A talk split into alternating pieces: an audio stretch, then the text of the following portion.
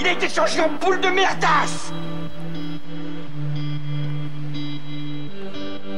Elle glow Elle glow. Il faut qu'on pète. Alors moi il m'épate, il m'épate, il m'épate, il m'épate Et on lui pèlera le son comme au bailli du Limousin. On a rendu un beau matin. A avec ce tripe. Flattez-moi Eh ben la denrée, on est en France Allez, cul sec Bonjour, bienvenue sur Histoire d'en dire plus. Aujourd'hui, on parle d'un réalisateur, euh, producteur et scénariste très célèbre qui a à son actif euh, des grands films cultes, Robert Zemeckis. Allez, c'est parti, mon kiki.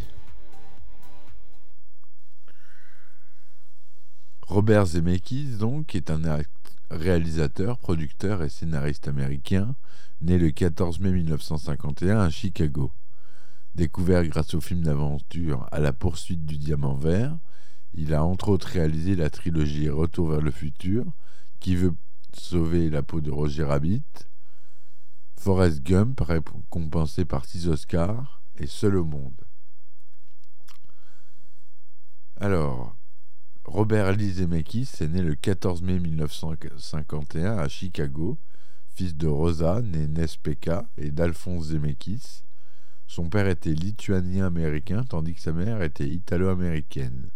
Robert est diplômé de l'Université de Californie du Sud en cinéma-télévision. Il s'est très vite fait connaître en remportant un Student Academy Award pour son film A Field of Honor en 1973, auquel ont succédé de nombreux films primés. Il se fait remarquer par Steven Spielberg qui, impressionné, accepte d'être producteur exécutif sur ses deux premiers longs métrages en 1978, Crazy Day, I Wanna Hold Your Hand, et en 1980 La Grosse Magouille, que Zemeckis a coécrit avec son collaborateur Bob Gale, le fameux. Les deux films sont bien reçus par la critique, mais échouent commercialement. Le tandem a une autre histoire en stock, celle d'un adolescent voyageant dans le temps, mais aucun studio n'y croit. C'est l'acteur Michael Douglas qui propose finalement à Zemeckis de mettre en scène un projet de film d'aventure dont il serait la star aux côtés de Kathleen Turner. Ce film sortira en 1984 sous le nom de La poursuite du diamant vert. Il est un nouveau succès critique et fonctionne plutôt bien au box-office à la surprise de nombreux professionnels. Le réalisateur y rencontre surtout le compositeur Alan Silvestri, qui assurera désormais la bande-son de tous ses films, comme je vous en ai parlé dans le podcast précédent. Les studios Universal donnent alors son feu vert au projet chéri par Robert Zemeckis et Bob Gale en 1985, Retour vers le futur, sort dans les salles américaines et connaît un énorme succès critique et commercial. Avec Gale, il décroche sa première nomination à l'Oscar, celui du meilleur scénario. Le cinéaste profite de cette reconnaissance pour s'atteler à un projet risqué, d'un point de vue technologique et commercial, pour les studios Disney, avec Qui veut la peau de Roger Rabbit. Il peaufine en effet le procédé combinant animation et prise de vue réelle, et livre une satire du show business qui est acclamée par la critique en remportant 4 Oscars. Le score du film au box-office de l'année 88 confirme le potentiel commercial du cinéaste.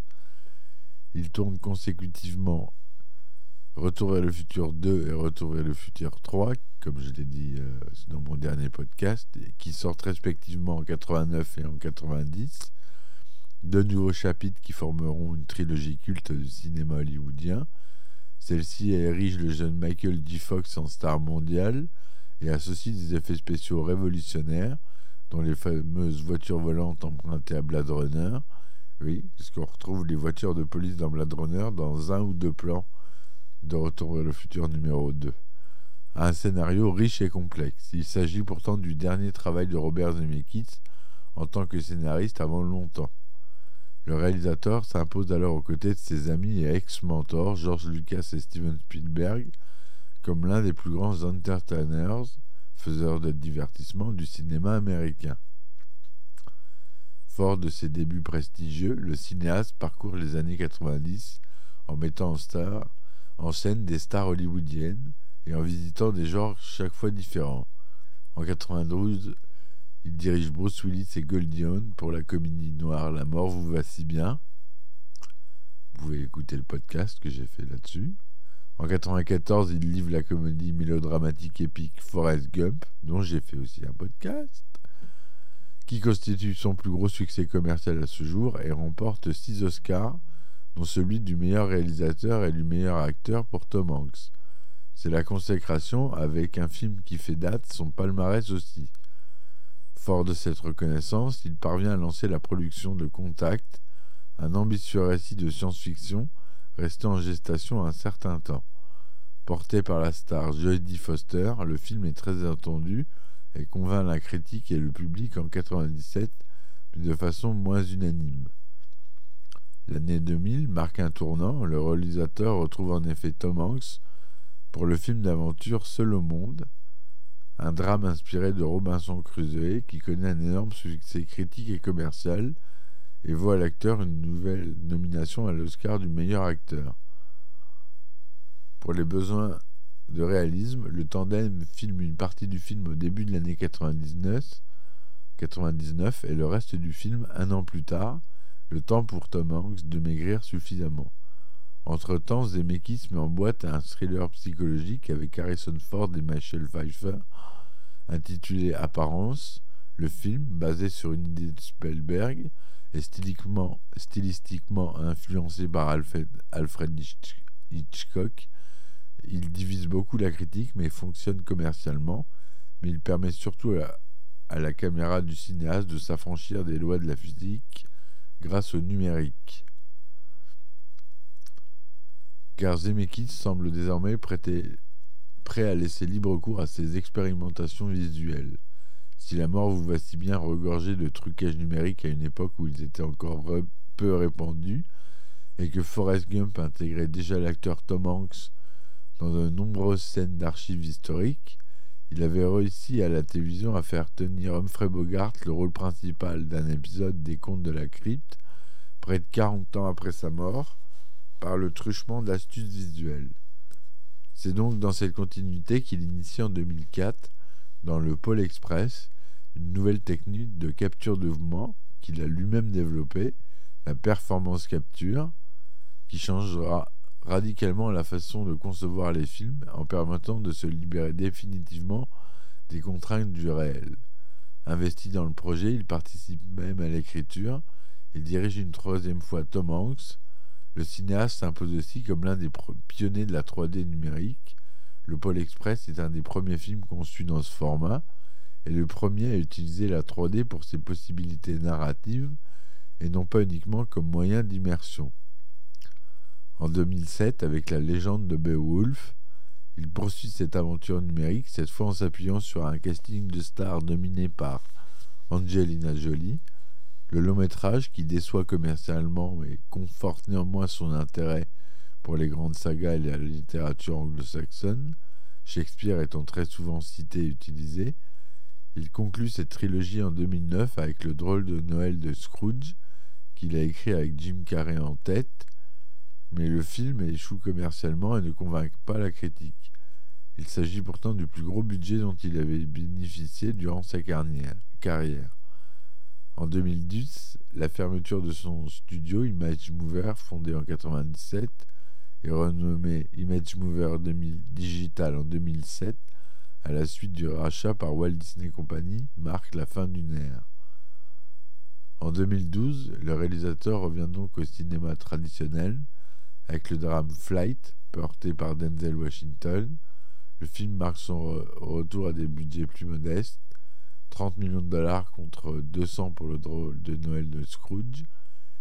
Il met en scène The Walk, rêvé plus tôt, film biographique sur le funambule français Philippe Petit, incarné par l'américain Joseph Gordon-Lewitt. Le film sort en 2015. Il s'agit d'un projet que Zemeckis a en tête depuis 2006.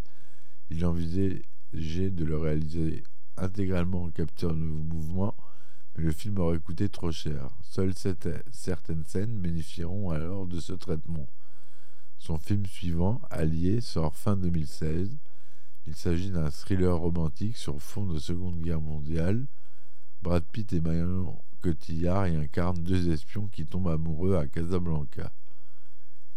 Il, réalise ensuite le, drame Bienvenue à Marwen, inspiré du documentaire Marwen Call de Jeff Malmberg, lui-même basé sur la vie de Mark Hogenkamp. Steve Carell y, incarne un ancien marine resté plusieurs jours dans le coma après un passage à tabac. Frappé d'amnésie, il va se créer un monde imaginaire, Marwen Cole. Son film suivant en 2020 est Sacrée sorcière, d'une adaptation du roman du même nom de Roald Dahl, publié pour la première fois en 1983. Hormis une critique qui qualifie le métrage de bon divertissement d'Halloween pour les enfants, le film de Robert Zemeckis peine à convaincre les critiques de la presse américaine. Une majorité lui reproche son goût pour les effets visuels criards, tandis que les autres pointent du doigt un divertissement tellement calibré qu'il en est devenu impersonnel pour son auteur. Voilà. Donc, euh, dans sa filmographie, on pourra retenir euh, la poursuite du diamant vert, la trilogie Retour vers le futur, Qui veut la peau de Roger La mort vous va si bien, Forrest Gump, Contact, Seul au monde, Le Pôle Express, La légende de Beowulf, Le drôle de Noël de Monsieur Scrooge, Pinocchio en 2022. Il a réalisé des épisodes euh, des Contes de la Crypte,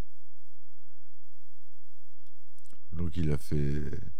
En tout, dans le monde, il a rapporté plus de 4 milliards de dollars, de tout, film confondu.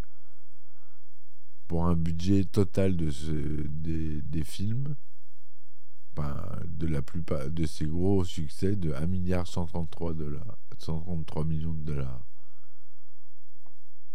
Il a reçu de nombreuses, nombreuses, nombreuses récompenses entre 72 et 2013 et quelques nominations. Voilà. Voilà ce que je voulais vous dire sur Robert Zemeckis, euh, un grand réalisateur que je vous conseille d'aller compulser euh, tous ses films. Je vous dis à très vite pour une nouvelle chronique et merci de m'avoir écouté. Ciao ciao Il a été changé en boule de merdasse Elle glow Elle glow Il faut qu'on pète. Alors moi il m'épate, il m'épate, il m'épate, il m'épate. Et on lui pèlera le son comme au bailli du Limousin. On a pendu un beau matin. On a pendu avec ce tripe. Flattez-moi. Eh ben la denrée, on est en France. Allez, cul sec